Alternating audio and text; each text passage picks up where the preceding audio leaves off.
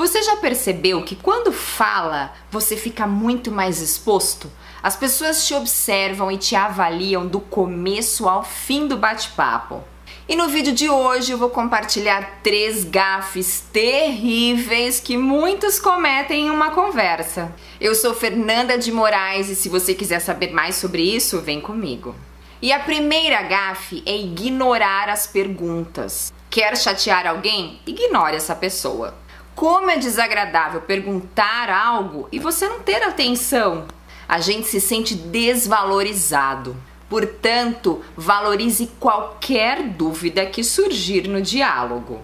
Segunda gafe é ser impaciente. Às vezes ficamos tão ansiosos para falar uma novidade, um acontecimento, que aceleramos e não damos a chance de dialogar. E essa conversa se torna um monólogo. Por isso, quando falar, tenha calma, faça pausas entre uma ideia e outra, e com certeza vai transmitir muito mais credibilidade. E a terceira gafe é interromper o interlocutor. Como é inconveniente conversar com alguém que não te escuta.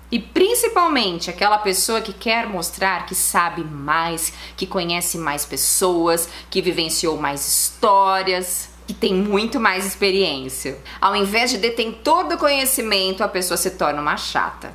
Eu recomendo que você fale 20% do tempo e escute 80%. Aliás, eu tenho um vídeo sobre isso, vou deixar o link aqui para você. Dessa forma, eu tenho certeza que o seu bate-papo será o melhor de todos. Espero que as dicas tenham te ajudado a ter ótimas conversas.